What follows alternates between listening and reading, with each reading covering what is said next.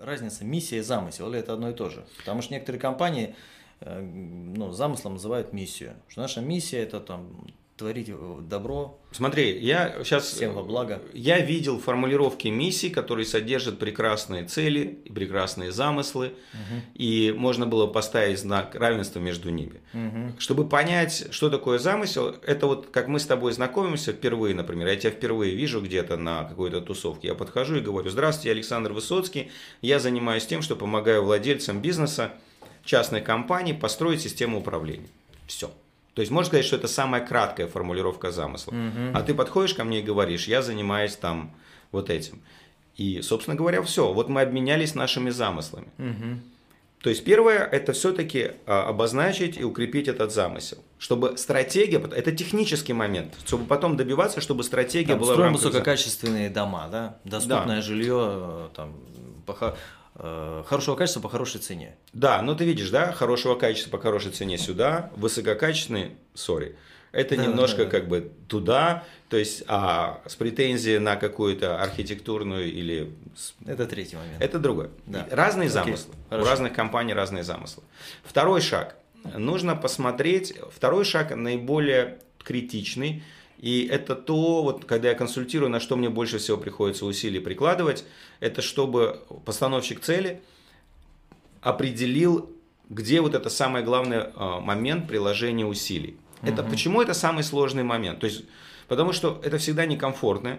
Угу. Это всегда, я же не работаю со стартапами, понимаешь, я работаю с компаниями, которые уже сложились, которые уже действуют, и поэтому это, кстати, тоже такой секрет, стратегия всегда некомфортна. Потому что обычно, когда мы строим бизнес, мы в какой-то момент мы уже исчерпываем комфортные, сильные, а, легкие для нас пути. Ну, то есть, mm-hmm. если я хороший, например, технарь, да, то я свою компанию развиваю через постоянное улучшение вот, технологий, подходов. Абсолютно, да. Ну, Но... каждый использует свою, по моей практике, мы при работе с лидером, я называю это уникальная способность лидера. USL. И как ты говорил во время, когда мы делали барбекю у нас в Нью-Йоркской области, что это ахиллесова пята. Да, это самое сильное, да, самое сильное звено лидер, э, самое слабое звено лидера это самое сильное его звено, потому что он застревает в этом направлении и он не развивает другие свои навыки. Абсолютно. И вот этот момент, вот прямо на втором шаге, когда нам надо выбрать вот это основное направление приложения усилий, вот самое, самое то, что называется чики, да, самое сложное – как преодолеть вот этот момент в постановщике цели. Как угу. я это делаю? Я тебе могу рассказать секрет. Давай. А ты его знаешь, ты же, же у нас... Давай, да. давай, рассказывай, да. я как будто бы забыл. Да, окей. Давай сделаем вид, что ты забыл. Значит, э, как мы это делаем? Мы добиваемся, чтобы была проработана вот эта так называемая идеальная картина. Так. Такая картина, это, это идеальная картина, это как слепок, да, то, как будет выглядеть бизнес э, твой бизнес через какое-то обозримое для тебя время. Слушай, ну вот это хороший на самом деле тезис э, слепок. То да. есть это очень хорошая аббревиатура. Отпечаток. Да, отпечаток, чтобы вот было понятно для всех э, управленцев, первых лиц, кто нас сейчас вот слушает, что идеальная картина – это слепок того, как будет бизнес через X там время.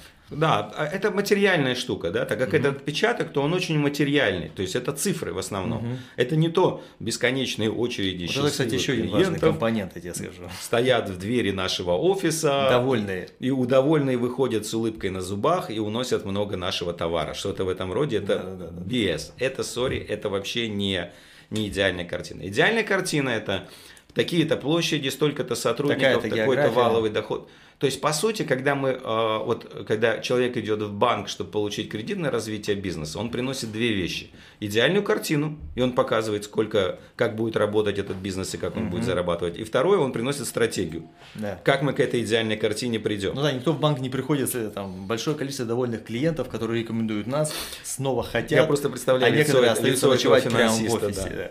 Да. Лама просто, я, я просто вижу лицо этого финансиста, когда он видит такую идеальную картину. Да, так да. вот, второй шаг а, стратегии – это мы начинаем с того, что мы составляем вот эту идеальную картину. Угу. Мы составляем ее настолько яркой, что иногда, вот если ты ярко ее сделал, иногда просто вот это main direct, как ты говоришь, основное направление, оно прям выскакивает, мгновенно, оно просто выскакивает.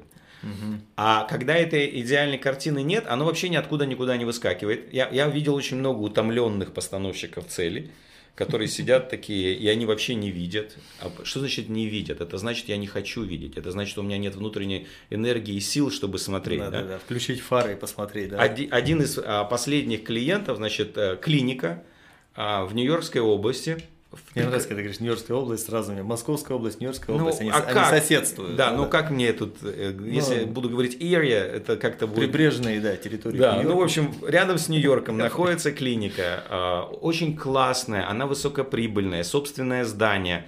И когда я начал работать с владельцем бизнеса, мы начали с того, что он, ну, ему как бы хочется вроде развиваться, и вроде надо что-то делать, и деньги есть, и, но столько сложностей, и людей нет. Mm-hmm. Ну, как обычно, mm-hmm. да? да? То есть вот этот баланс. Грубо говоря, желание развиваться и потенциальные проблемы с этим, они как-то сбалансированы. То есть, когда надо сдвинуть стратегию, то есть нужно разбаланс сначала ввести вот у этого да, постановщика. Да, как, знаете, у детей, когда они взрослеют, становятся подростками, у них это несоответствие бюджета с желаниями. Да. Постоянно недовольство. Но с детьми легче, понимаешь? У них, по крайней мере, желание, возможность превышает. Да. А здесь, к сожалению, в балансе уже все. Жизнь удалась, я называю.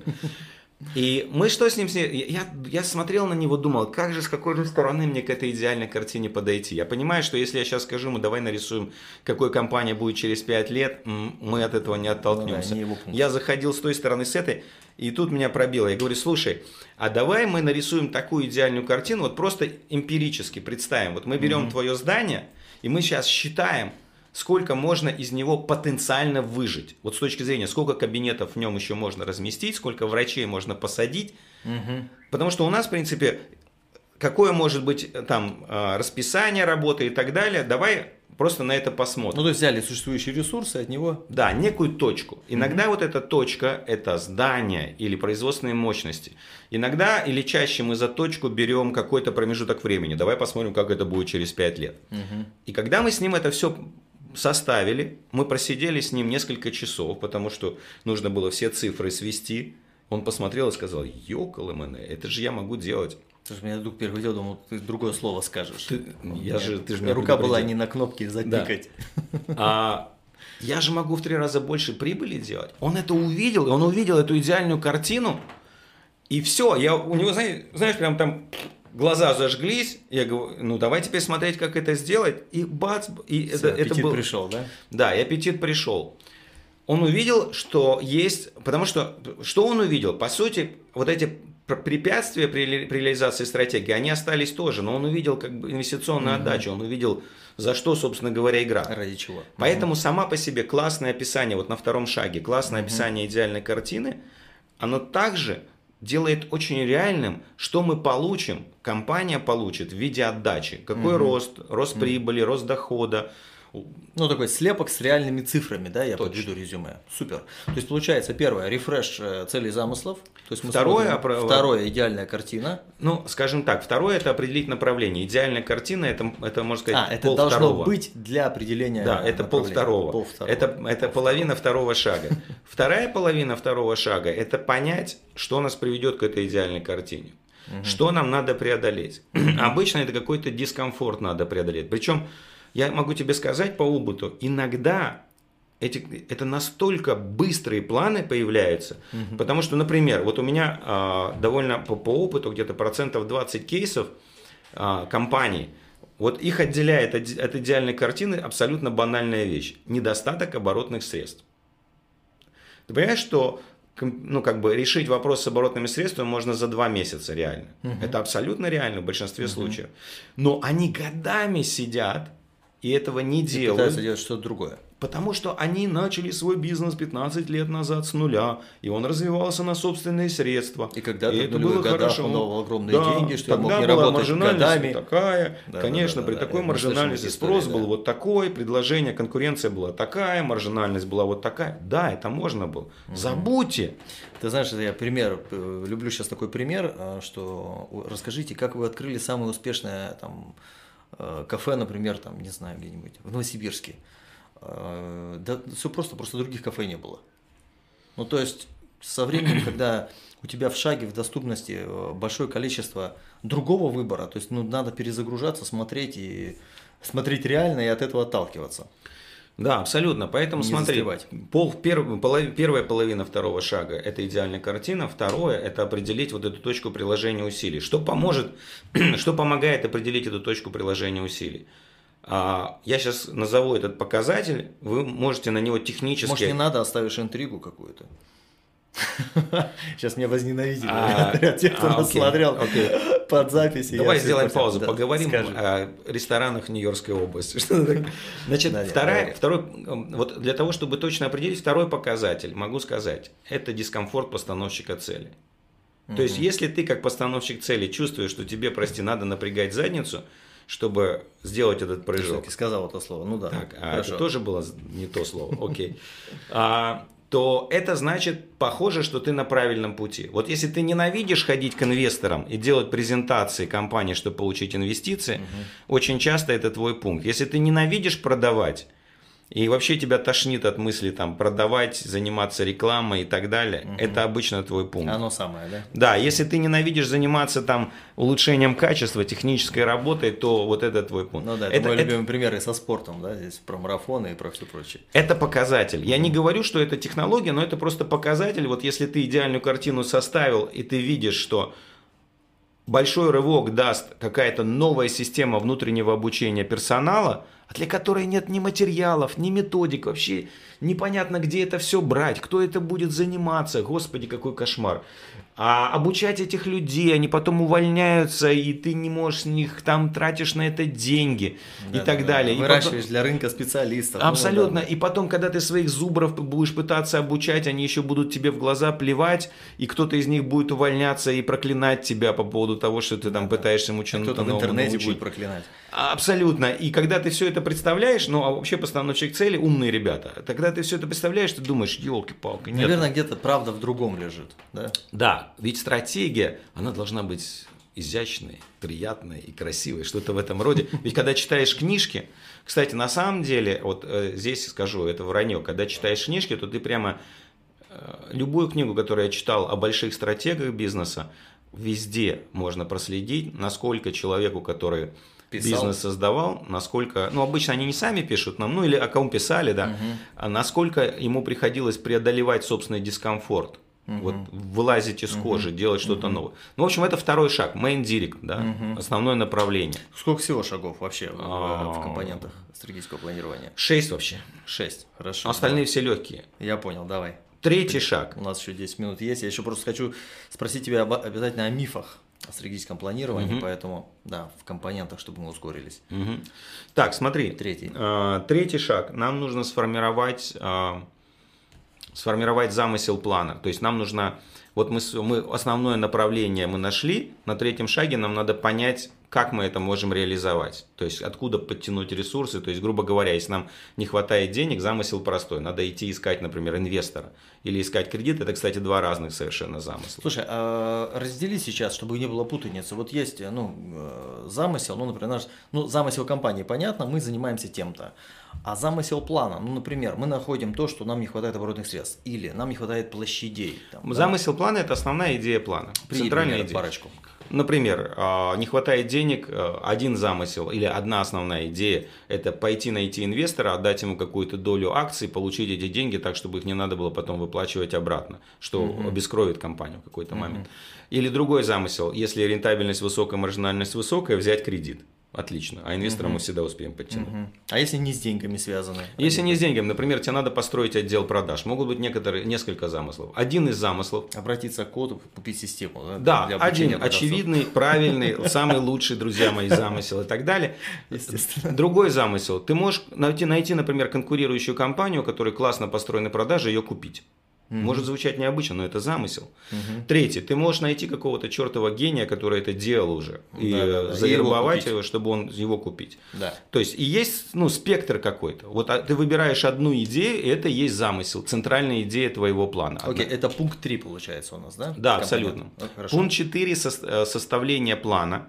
Вот а, на- уже на пункте 3 ты привлекаешь команду топ-менеджеров.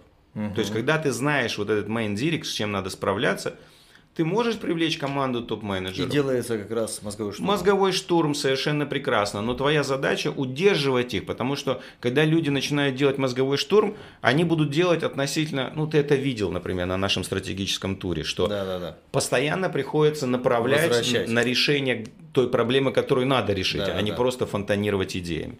То есть этим нужно управлять. На третьем, э, на третьем шаге мы применяем мозговые штурмы и вырабатываем замысел. На четвертом шаге, четвертый шаг можно вообще отдать на самом деле э, топ-менеджерам, чтобы когда уже замысел плана то есть основная идея плана понятна, мы говорим, окей, господин директор и его замы, пожалуйста, напишите план. План – это документ. Я сейчас говорю о плане не о последовательности задач, а описание плана. План как описание. Как мы это будем делать?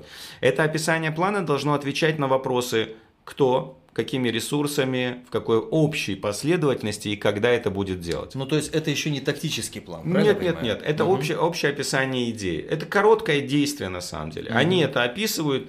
Постановщик цели смотрит и и сопоставляет с той проблемой, которую надо решить. и Это одобрено, одобрено, одобрено. Да, окей, одобрено, все. Пятый шаг. Этот план нужно разбить на конкретные программы с задачами. Мгм. Самое интересное. Да, то есть это раздают уже руководителям, чтобы в рамках этого плана они писали программы с задачами. И шестой шаг – это еженедельный контроль. И когда ты начинаешь делать еженедельный контроль, через три недели ты обнаруживаешь, что этот план был м, не очень хорош, и ты делаешь шаги назад. И вот почему нужен контроль? Потому что очень часто надо отка- отматывать назад, иногда даже замысел пересматривать. То есть замысел казался бриллиантовым, но по какой-то причине его невозможно реализовать. Окей, Слушай, вот это интересно, я тебя перебью. Ты прям, э, то есть в шестой пункт ты отдельно выделяешь контроль. Прям шестой пункт это контроль, это компонент успешной стратегии реализации. абсолютно. С готовностью отмотать назад, посмотреть заново, рефреш сделать. Супер. Ну да, потому что нельзя это, ну, как бы считать, вот это мы план составили, а, а контроль это что-то отдельное. М-м. Потому что контроль требует постоянной работы, докрутки этих планов, программ. Это будет происходить. Я же говорю, мы имеем дело всегда с неизвестным.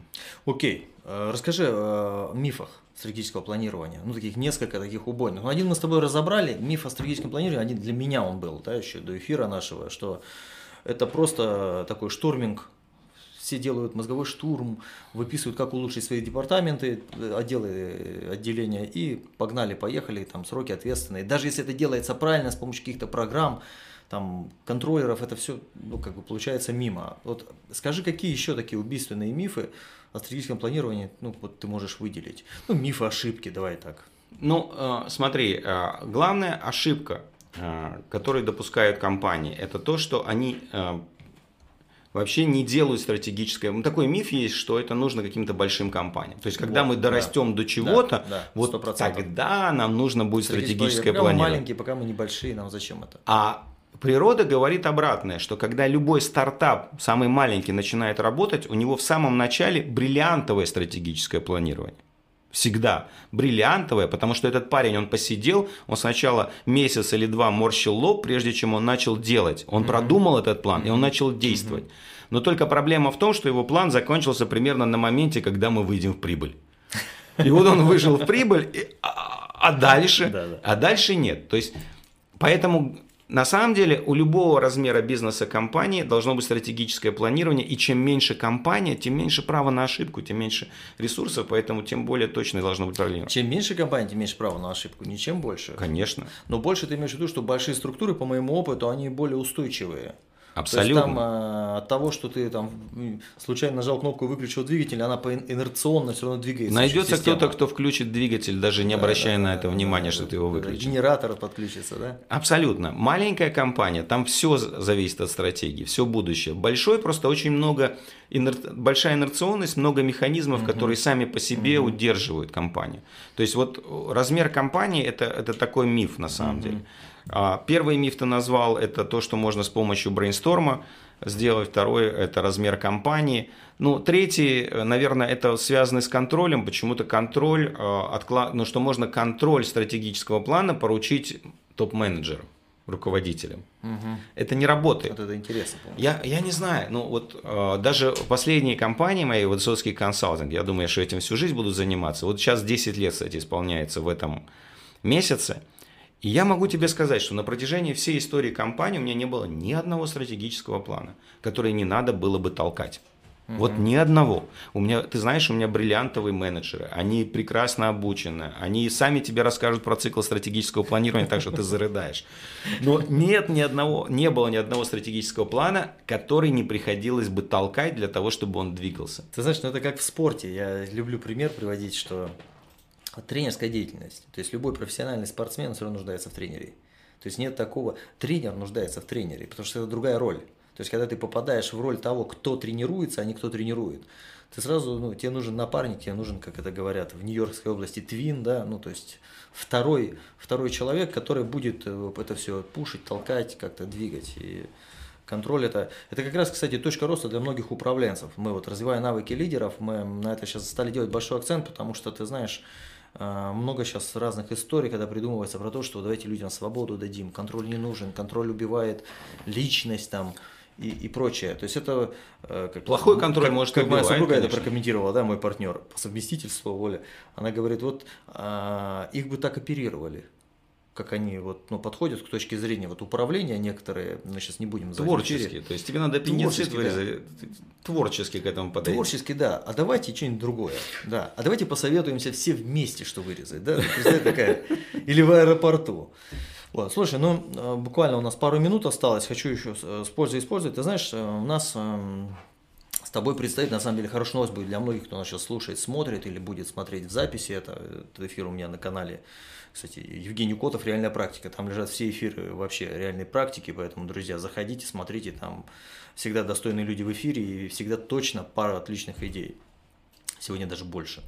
И э, вообще у нас с тобой есть план э, сделать курс для практикум бизнес school для, по стратегическому планированию. То есть на каком этапе ты, ну, вот в Нью-Йоркской области мы с тобой это обсуждали, ты в эту сторону что-то двинулся, посмотрел, потому что э, я думаю, что ну, скоро мы как-то в эту сторону пойдем, и можно будет это сделать, пройти у нас. Мы это сделать. будем делать прямо в ближайшее время, э, потому что востребованность очень большая. Да, очень. А, Некоторые уже ждут. Э, для меня этот курс очень важен, потому что есть ребята, которые, пройдя курс, они сделают классную стратегию. Угу а есть те, кто просто пройдя курс, поймут, как ее делать, и захотят получить консалтинг, и найдут правильного консультанта, или, как ты говоришь, тренера, или кого-то еще, и сделают стратегию. Угу. То есть, ну, в любом случае, это будет... Ну, ты знаешь, я делаю эти стратегические туры два раза в году в Нью-Йорке, угу. и э, я обязательно, кстати, на этот курс буду, прежде чем ко мне люди приезжают на консалтинг, по стратегии. Я их буду на этот курс заталкивать, потому что в этом случае они уже будут подготовлены, и мы сможем эффективнее работать. Так что у меня Слушай, есть кровные ну, интересы в этом.